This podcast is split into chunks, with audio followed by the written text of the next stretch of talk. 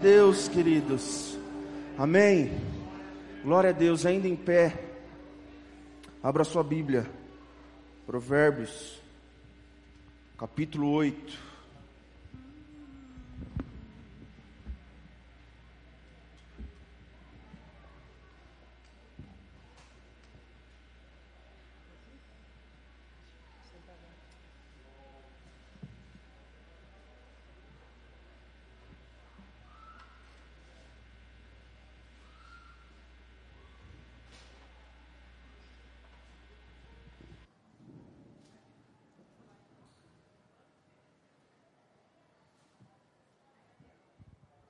Amém? Provérbios capítulo 8. Pode acender a luz, por favor?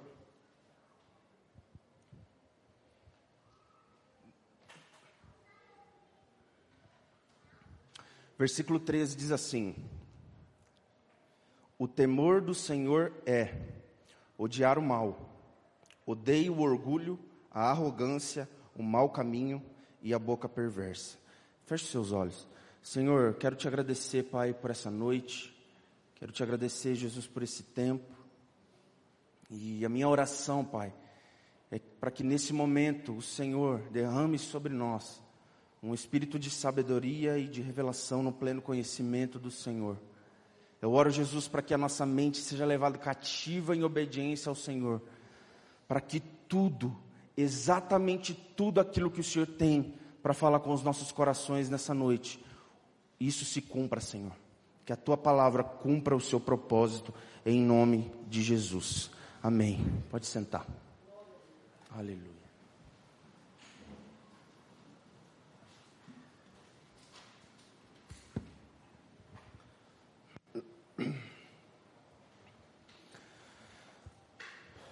Deus é bom, amados.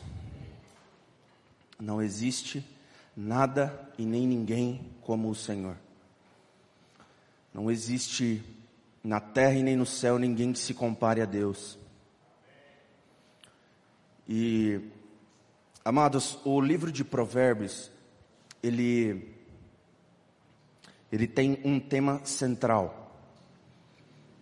E o tema central do livro de, de Provérbios é: a busca pela sabedoria começa com o temor do Senhor.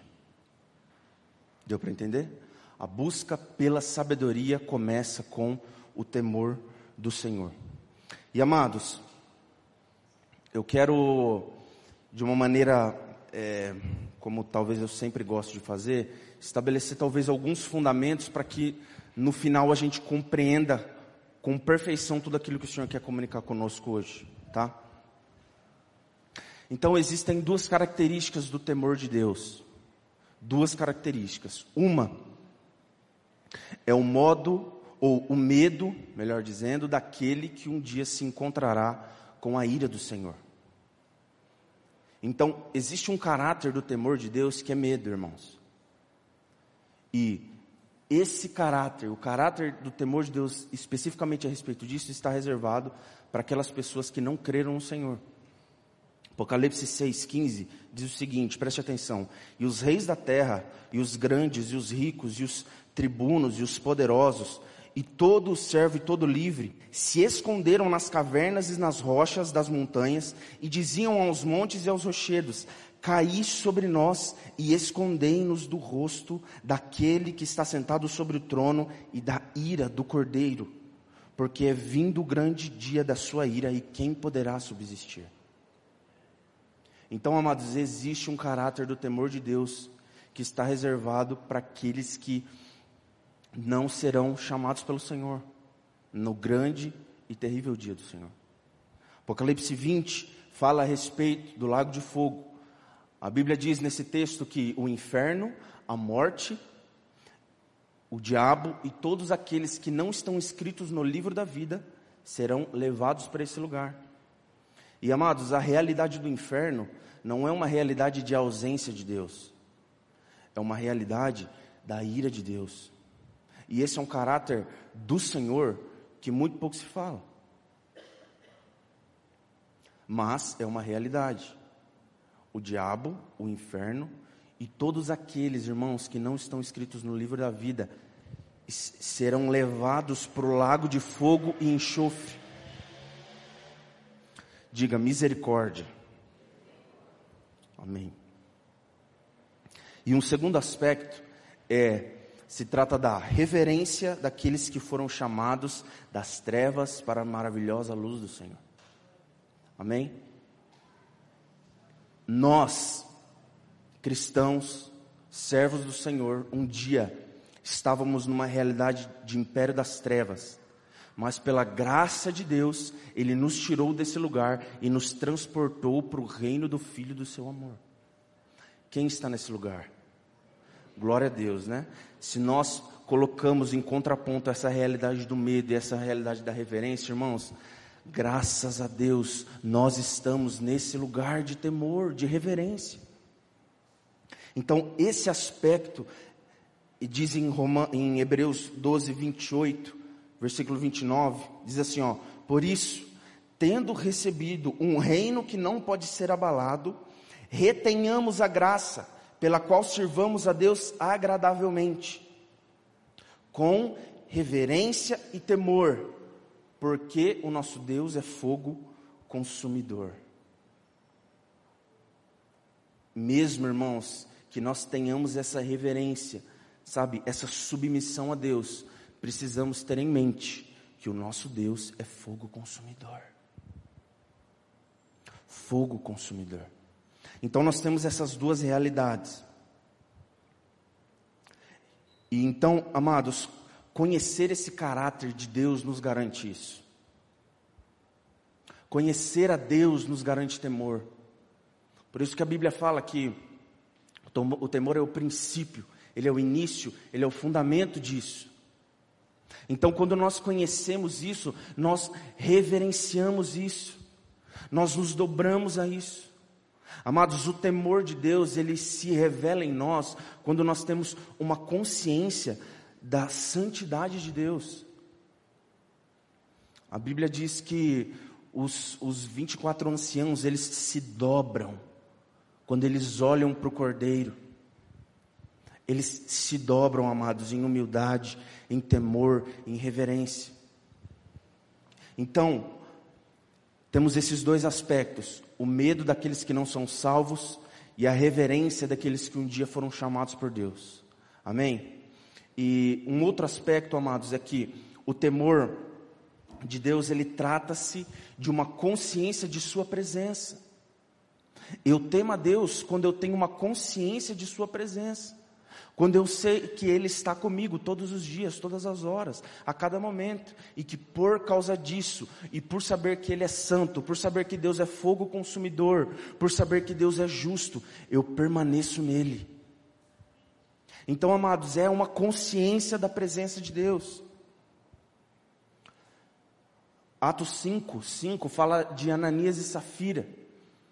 Eles tentaram enganar o Espírito. E imediatamente pelo apóstolo eles foram mortos. E a Bíblia diz nesse texto que depois disso, um grande temor veio sobre todos os que ouviram isto. Um grande temor. Nós não podemos tratar as coisas da nossa vida do nosso cotidiano, da nossa casa, do nosso trabalho de maneira banal. Não, amados, Deus está com os olhos em nós todo dia, toda hora, 24 horas. Deus está com você quando você está trabalhando no computador. Deus está com você quando você está fazendo um martelinho de ouro. Deus está com você quando você está fazendo uma planilha. Deus está com você, amadas, quando você está lavando uma louça limpando um chão, limpando uma calçada, Deus está com você. E isso é bênção para nós, porque nós sabemos que nós não estamos sozinhos, mas também traz uma responsabilidade para nós por entender que a presença de Deus, do Deus que é fogo consumidor, está conosco, dia após dia. Precisamos temer ao Senhor, precisamos ter essa consciência da presença de Deus para que a gente tema Ele. Todo mundo sabe que eu tenho um cachorro, né? Eu tenho um cachorro aqui, ele chama Marvin. Muito bonitinho, por sinal. E amados, o Marvin, ele tem, ele me teme. E quem tem animal sabe disso. O cachorro sabe que fez uma coisa errada e você chega perto, ele já se, se escancara, já se entrega, né? É uma consciência da presença. Tipo, meu humano está aqui, eu não posso. E agora? Ele sabe o que eu fiz. Com Deus é da mesma maneira, queridos. Não adianta esconder nada de Deus. Muitas vezes a gente se porta como Adão, se escondendo daquele que tudo vê. Não adianta. Ele tudo vê, ele tudo conhece. Precisamos temê-lo e ter essa consciência de sua presença diária. Outra questão, queridos, é que temer a Deus nos leva a uma vida santa e uma vida de obediência. Por que, que nós estamos falando né, nesse ano de intimidade com Deus, e especificamente esse mês sobre temor e obediência? Porque, amados, temer a Deus leva-nos a uma vida de obediência. Sempre. Sempre que alguém teme a Deus, essa pessoa obedece a Deus. Sempre que alguém teme o Senhor, essa pessoa vive uma vida santa, uma vida piedosa, uma vida de obediência ao Senhor todos os dias. Ela vive em busca disso. Aqueles que não temem ao Senhor, Romanos 3:10. Presta atenção. Como está escrito: Não há um justo, nenhum sequer, não há ninguém que entenda, não há ninguém que busque a Deus. Todos se extraviaram e juntamente se fizeram inúteis. Não há quem faça o bem, não há nenhum só. A sua garganta é um sepulcro, um sepulcro aberto, com as suas línguas tratam enganosamente. Peçonha de áspides está debaixo dos seus lábios, cuja boca está cheia de maldição e amargura. Os seus pés são ligeiros para derramar sangue inocente. Em seus caminhos há destruição e miséria. E não conheceram o caminho da paz. Não há temor diante dos seus olhos. Não há temor diante dos seus olhos. Filipenses 2,12. De sorte que, meus amados, assim como sempre obedecestes, não só na minha presença, mas muito mais agora na minha ausência, assim também operai a vossa salvação com temor e tremor. A nossa salvação, ela é operada dessa maneira, com temor a Deus, com humildade a Deus, com reverência ao Senhor. A nossa salvação, ela é operada dessa maneira. E quando eu, diz, eu digo que a nossa, opera, a nossa salvação ela é operada dessa maneira, significa que dia após dia eu vou sendo santificado. Nós sabemos que a nossa salvação, ela tem um início, ela tem um meio e ela tem um fim. Nós sabemos que nós estamos numa salvação progressiva por meio da santificação. Então, quando eu opero a minha salvação com temor a Deus, dia após dia eu obedeço e vou me santificando e me tornando como Ele é. O temor a Deus nos leva a uma vida santa, a uma vida de obediência. Agora, especificamente a respeito do texto, Provérbios 8, 13 Queria ler novamente, agora numa outra versão, se tiver aí a revista atualizada.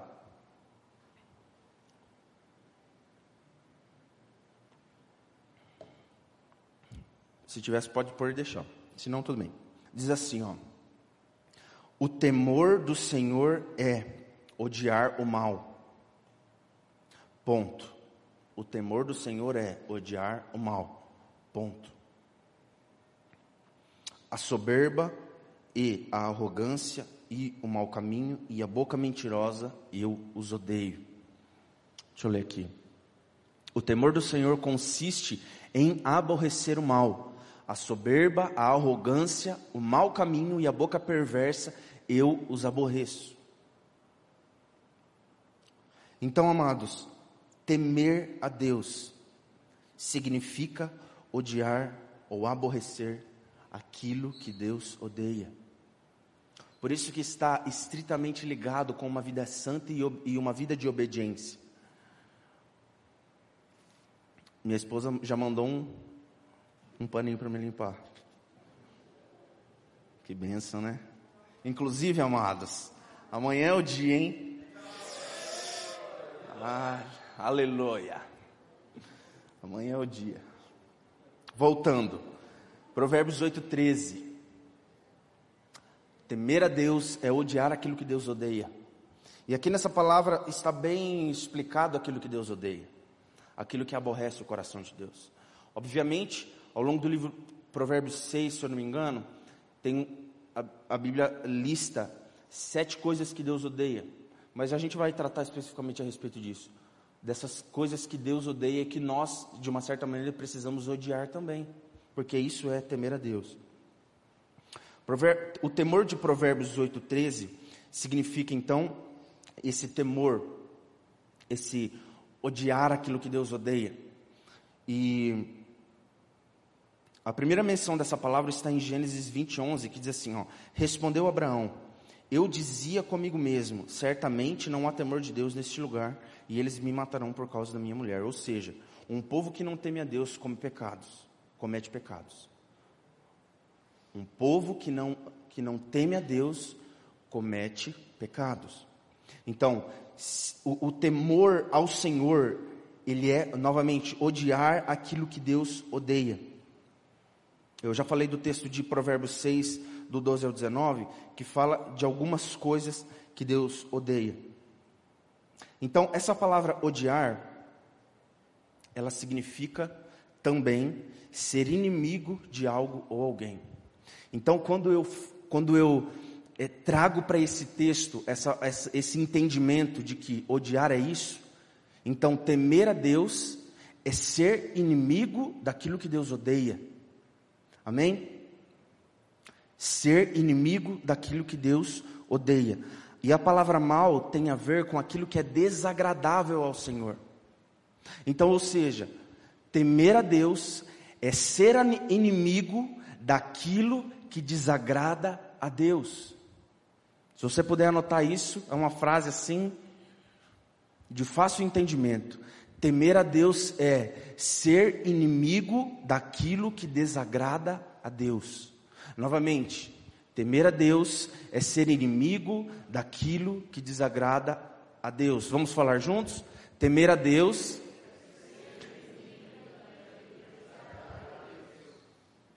Pegaram bem, né? ser inimigo daquilo que desagrada a Deus. E Provérbios 8,13 diz especificamente o que, que desagrada a Deus, o que ele também odeia, o que ele é inimigo. E ele fala: cadê? A soberba, a arrogância, o mau caminho e a boca mentirosa eu odeio eu odeio. Então a gente vai analisar essas quatro coisas nessa noite, com todo esse entendimento a respeito do temor do Senhor, o que, que significa e tudo mais. Então, primeiro, amados, temer a Deus é ser inimigo do orgulho, da soberba. Quando somos inimigos do orgulho e da soberba, nós lutamos contra um Deus chamado ego. E eu quero trazer aqui quatro facetas, digamos assim, desse Deus chamado ego, para que a gente compreenda o que é temer a Deus e o que é ser inimigo do orgulho e da soberba e ser inimigo desse Deus chamado ego. Deus, obviamente, com, Deus, com D minúsculo. Primeiro, vontade própria. Talvez, amados, a maior ênfase da falta de submissão na nossa vida é quando as coisas não saem do nosso jeito. E isso, obviamente, amados, acontece diariamente no nosso trabalho, na nossa casa, acontece na igreja. Amados, nós precisamos ter uma consciência de submissão. Quando nós recebemos uma direção do nosso líder, nós precisamos ter uma consciência de submissão. Ah, mas eu não concordo. Amados, se submeta. Se submeta. Uma coisa é você não concordar com algo de uma direção da tua liderança, outra coisa é a Bíblia não concordar com aquilo. São coisas totalmente diferentes. E isso, amados, faz parte da submissão. Faz parte de você sabe, deixar a tua vontade própria para se submeter a uma visão. Amém? Amém, amados? Deu para entender? Vontade própria. E eu sei, amados, que isso é desconfortável. Eu tenho uma consciência disso. Porque nós estamos lutando contra um, um Deus, entendeu? Que por muito tempo tem tido lugar, às vezes na nossa vida, mas durante toda a humanidade. Então, primeiro, seja inimigo do orgulho, se submetendo, deixando de lado a tua vontade própria. Segundo ponto, ambição. Ambição em vez de benevolência ou bondade para com o outro.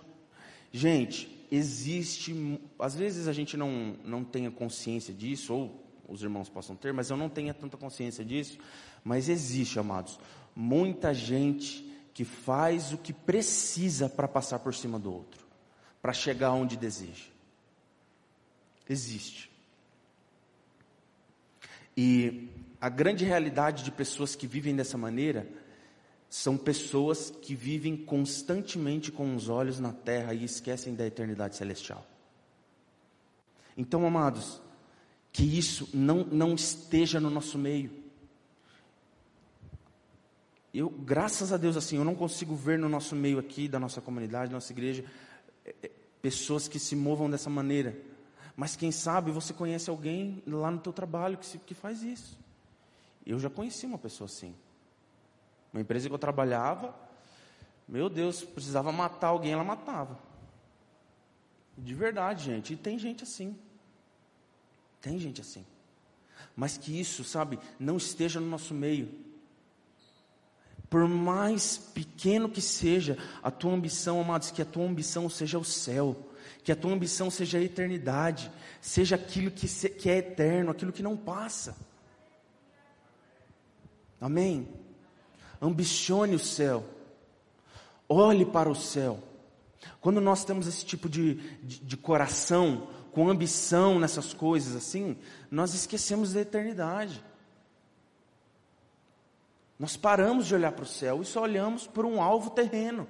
Não, amados, que o nosso alvo seja Cristo, que permaneçamos, Hebreus 12, 2, que conservemos os nossos olhos fixos em Jesus, porque é por meio dele que a nossa fé começa e é ele quem a aperfeiçoa. Que os nossos olhos e a nossa ambição seja celestial, seja eterna, não aquilo que passa. Terceiro, justiça própria. Amém? Terceira faceta do orgulho, justiça própria, autojustiça. E existem, dentro da justiça própria, duas manifestações. Uma, quando no meu relacionamento com Deus, e uma com o meu relacionamento com o meu próximo. Sempre que nós vamos com Deus, diante de Deus, como se Deus fosse obrigado a nos dar algo por causa de coisas que a gente faça, irmãos, isso é justiça própria. Deus não é obrigado a dar nada para você e nem para mim. Deus não é obrigado. Amados, tudo que nós temos de Deus é por meio da graça. Tudo. E principalmente a salvação. Amados, que maravilhoso é saber disso, que a salvação é pela graça. Amados, não há um justo sequer não há ninguém que faça o bem.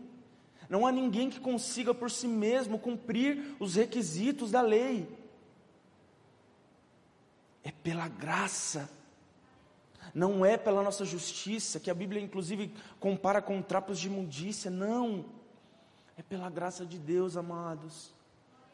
Você não precisa fazer nada para conquistar o amor de Deus. Se talvez você tenha feito isso ou faz isso com os teus pais, amados, com Deus não. Ele se agrada de você sem você fazer nada. Que boa notícia é essa?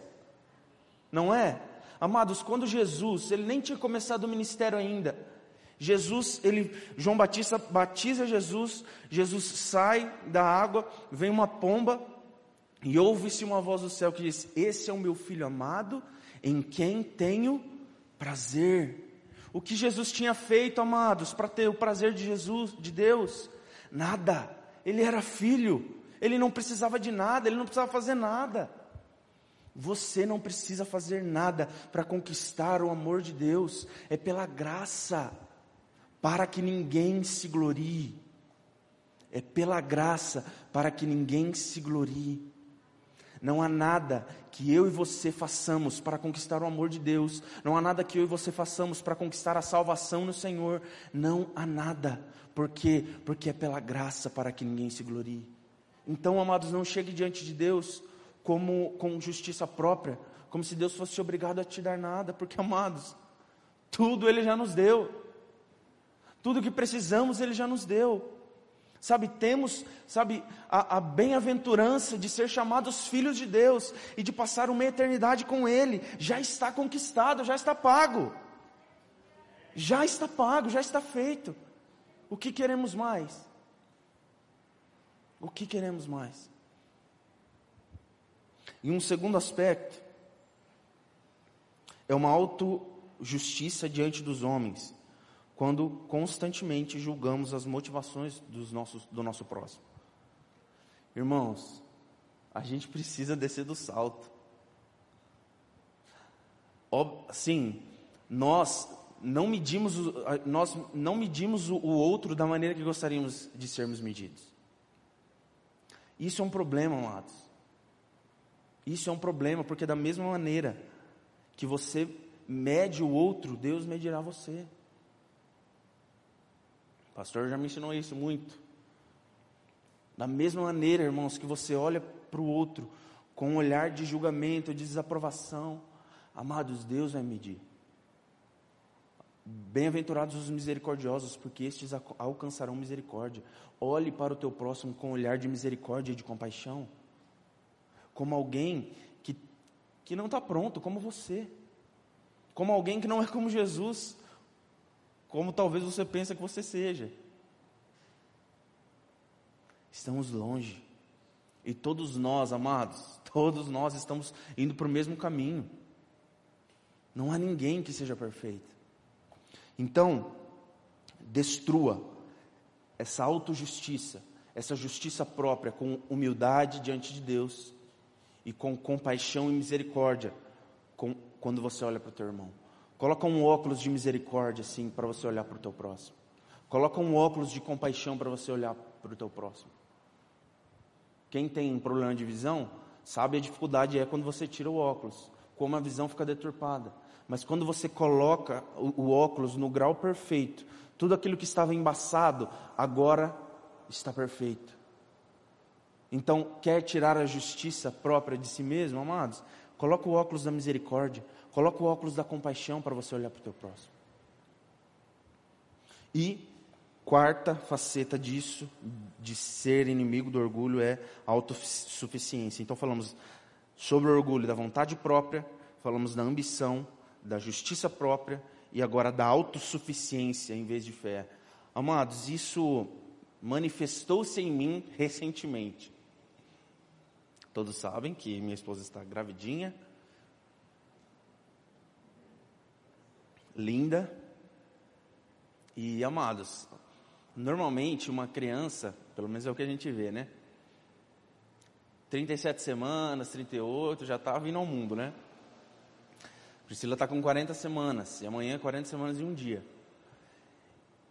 E obviamente a gente fica preocupado, né? E, e amados, a, a minha autossuficiência se manifestou dessa seguinte maneira: eu preciso fazer aquilo que eu posso, esquecendo-me de Deus, para que essa menina nasça com saúde e a Priscila não sofra tanto. O que, que eu preciso fazer? Estava na minha mente assim, ó, fissurado. O que, que eu preciso fazer? Sei lá, ela precisa caminhar, ela precisa fazer exercício físico. O que você tem que fazer? me entenda, eu não estou negando essas coisas. Eu estou negando o fato de que eu estava me bastando por, por mim mesmo, esquecendo-me do Senhor. Até que o Espírito Santo, nós precisamos, amados, tem coisa na nossa vida que é só Deus, é só o Senhor. O que, que nós vamos fazer diante disso? Confiar. Então, amados, abandone a autossuficiência e se apegue a uma confiança em Deus.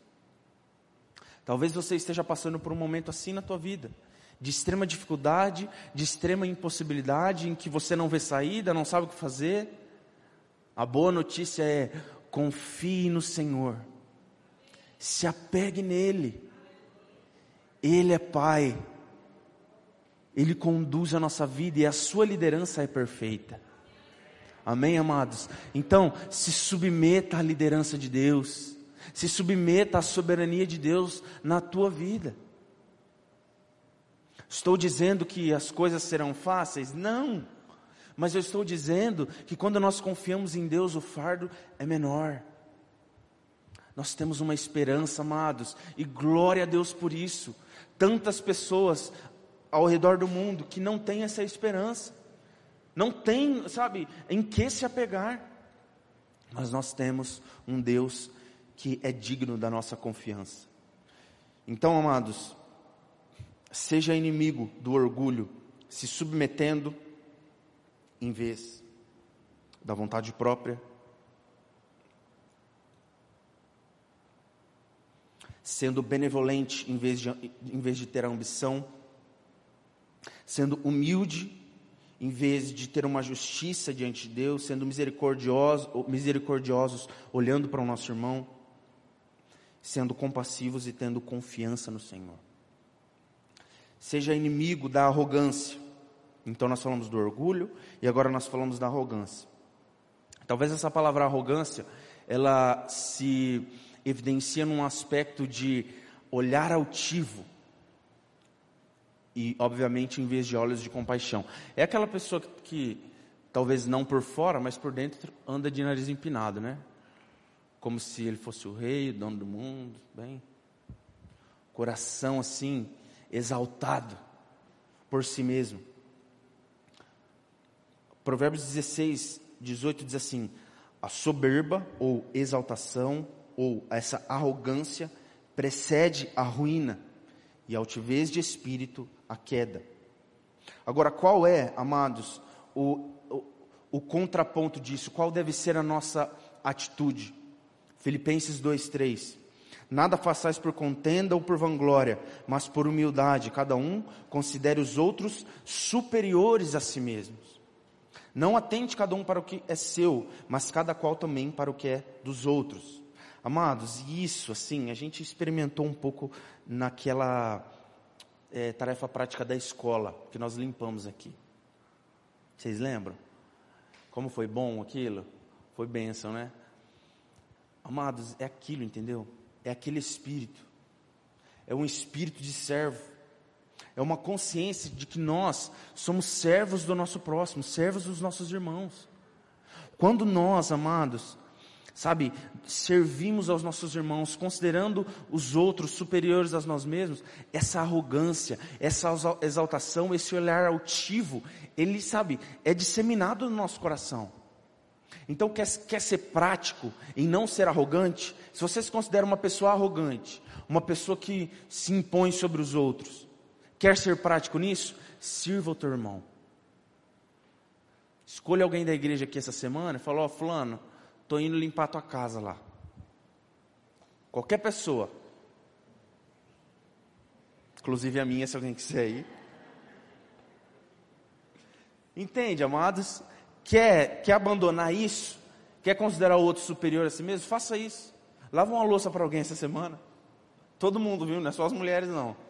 Falo de limpar a casa, mas que os homens participem da vida comum do lar. Amém? Faça isso. E o nosso grande exemplo, obviamente, é Jesus Cristo.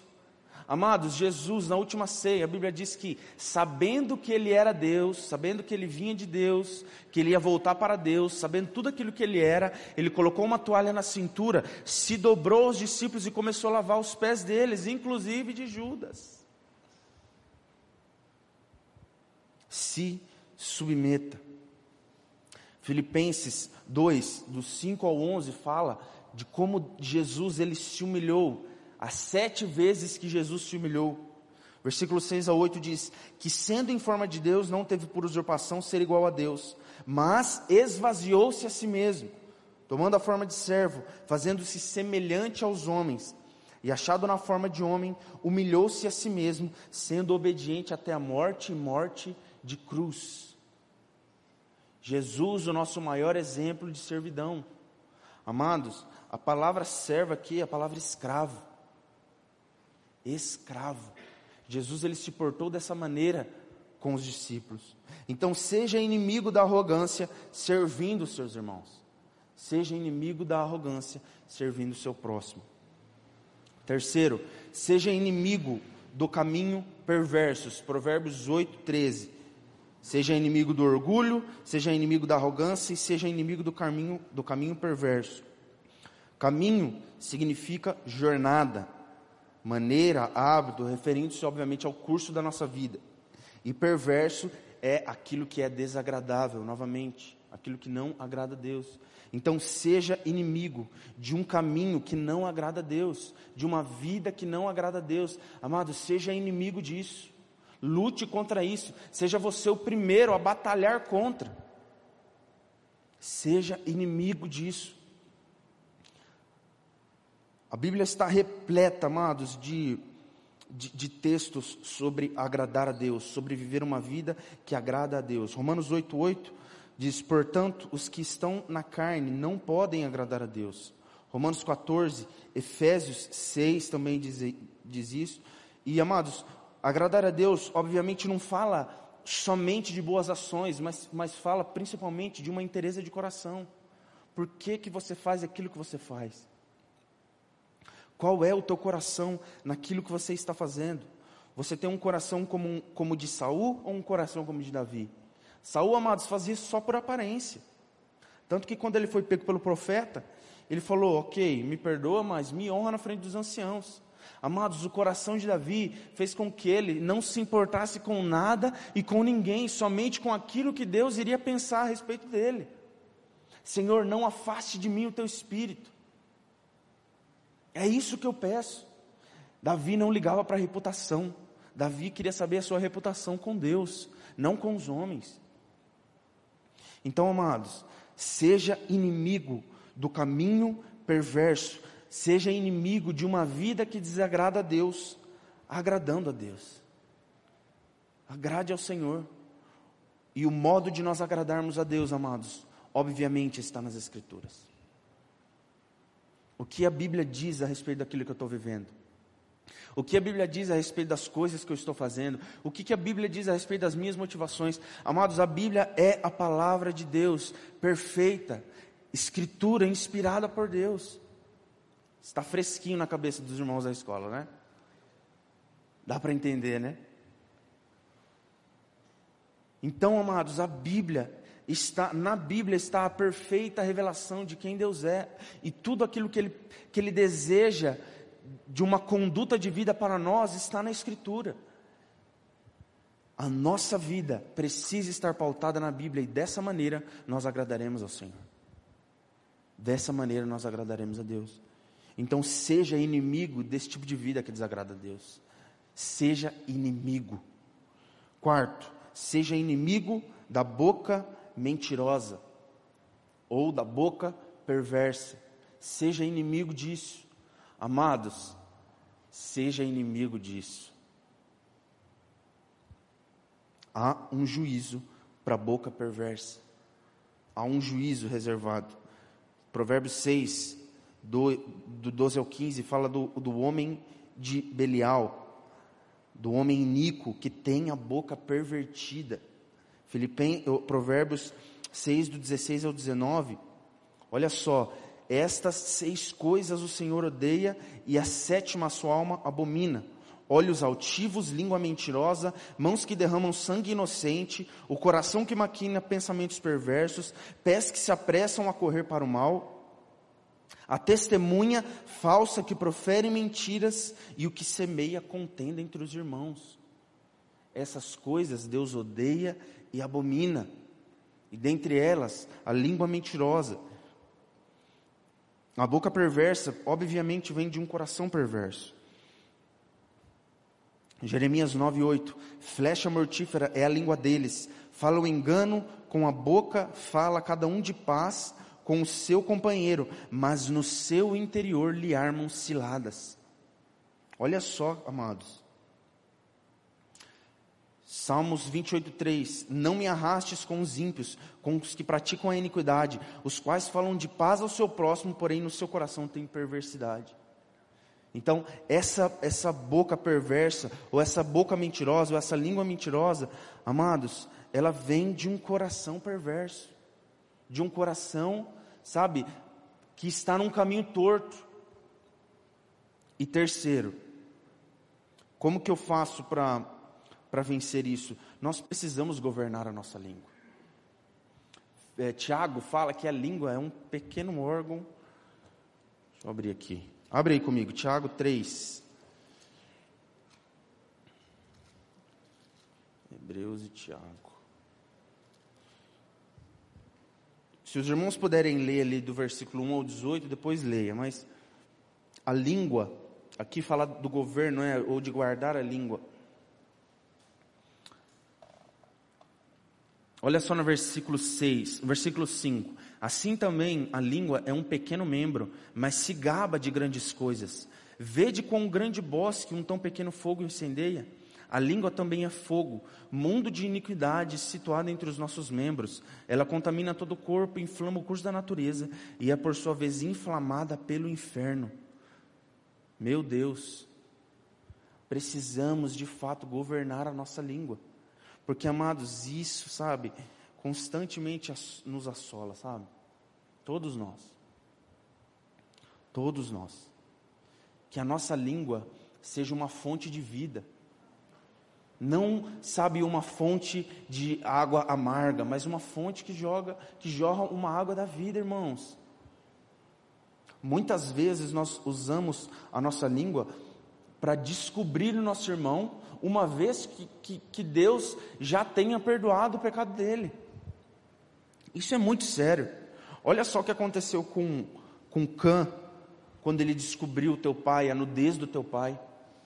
Irmãos, vamos lá, o sangue de Cristo, ele é a perfeita propiciação pelos nossos pecados. Quando Adão morre, quando Adão peca, Deus mata um animal e cobre a sua nudez não é? Lá em Gênesis, Adão, Adão peca, Deus vai lá e mata um animal e cobre a nudez dele.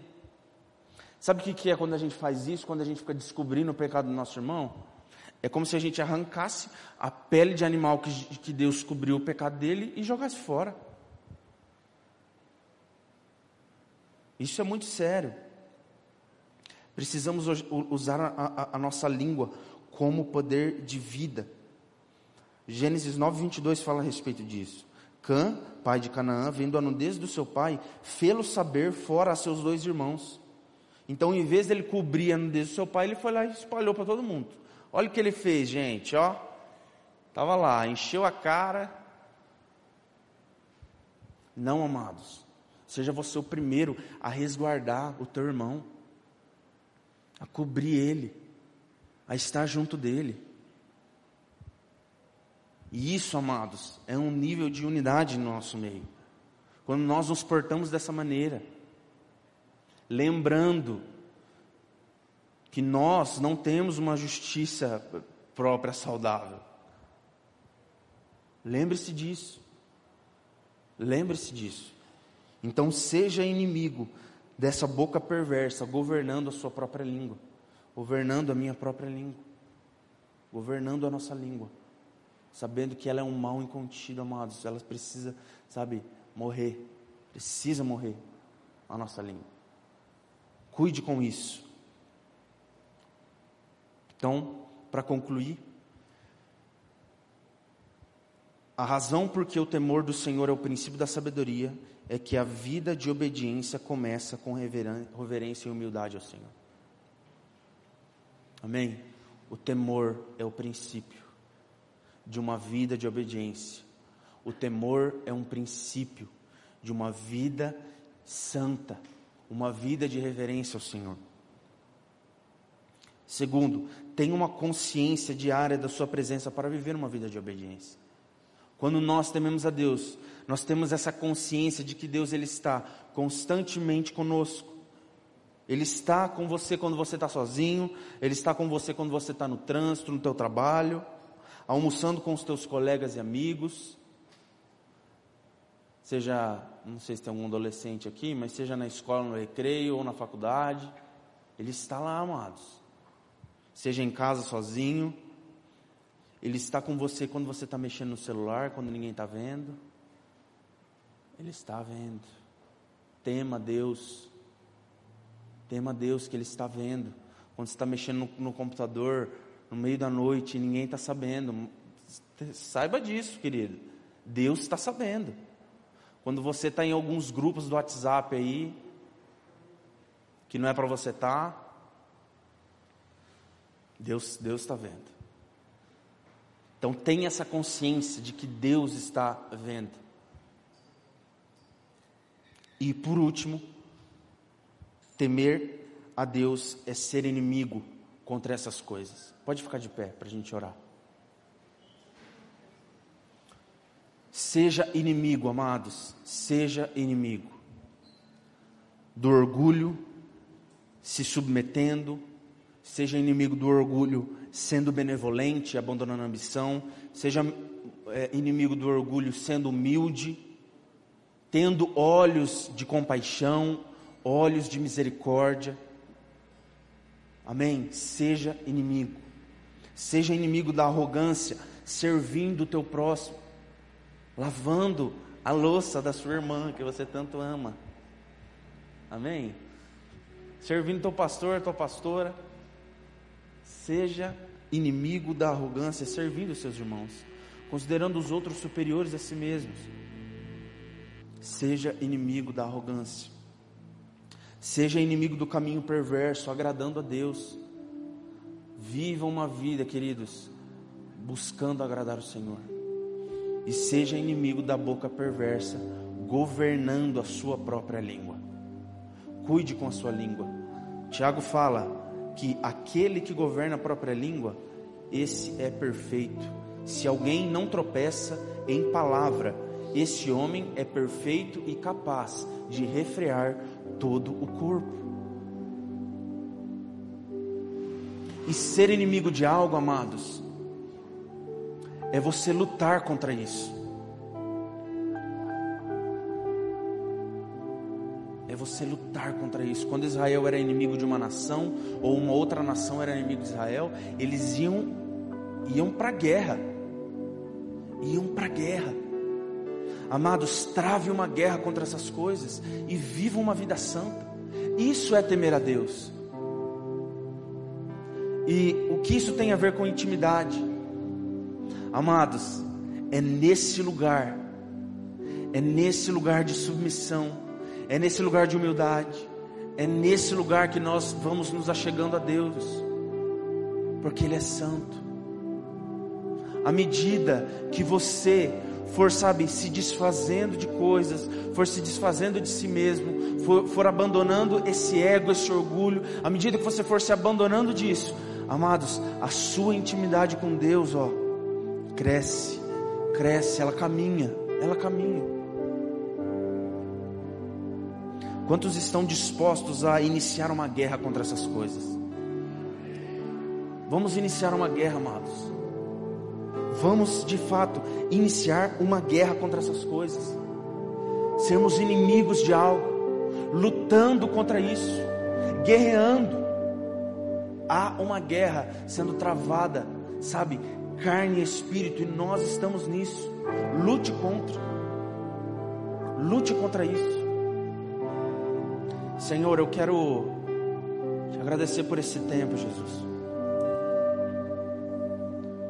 E eu quero clamar, ó Pai, que o nosso coração esteja em silêncio sob o ardor da vara do Senhor. Porque o Senhor é Pai, e o Senhor açoita a todo aquele que o Senhor recebe por filho.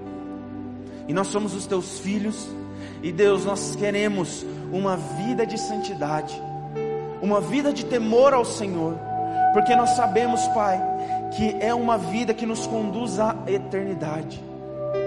Deus, no nome de Jesus, a minha oração, ó Pai, é para que nós saiamos motivados hoje aqui, ó Pai, em travar uma guerra, em sermos inimigos dessas coisas, porque o Senhor é inimigo disso, porque o Senhor trava uma guerra ao nosso favor contra essas coisas. Oh Espírito Santo, conduza-nos a toda a verdade. Conduza-nos a toda a verdade, leva-nos a esse lugar. Que o nosso coração se submeta a toda palavra e escritura do Senhor, Pai. Com o fim de sermos santificados dia após dia, com o fim de sermos parecidos contigo dia após dia. Jesus, o nosso padrão é o Senhor. Nós não temos outro, outro, outro padrão. O nosso padrão é o Senhor, Jesus. Nós estamos em busca de sermos parecidos contigo. Nós estamos em busca de sermos parecidos com o Senhor. Leva-nos a esse lugar, Senhor, porque certamente o Senhor vem para buscar uma noiva santa e imaculada, uma noiva sem defeitos. Queremos estar, Senhor, nesse lugar. Queremos estar juntos, ó Pai vivendo uma vida de temor, uma vida de santidade. Espírito Santo, leva-nos lugar.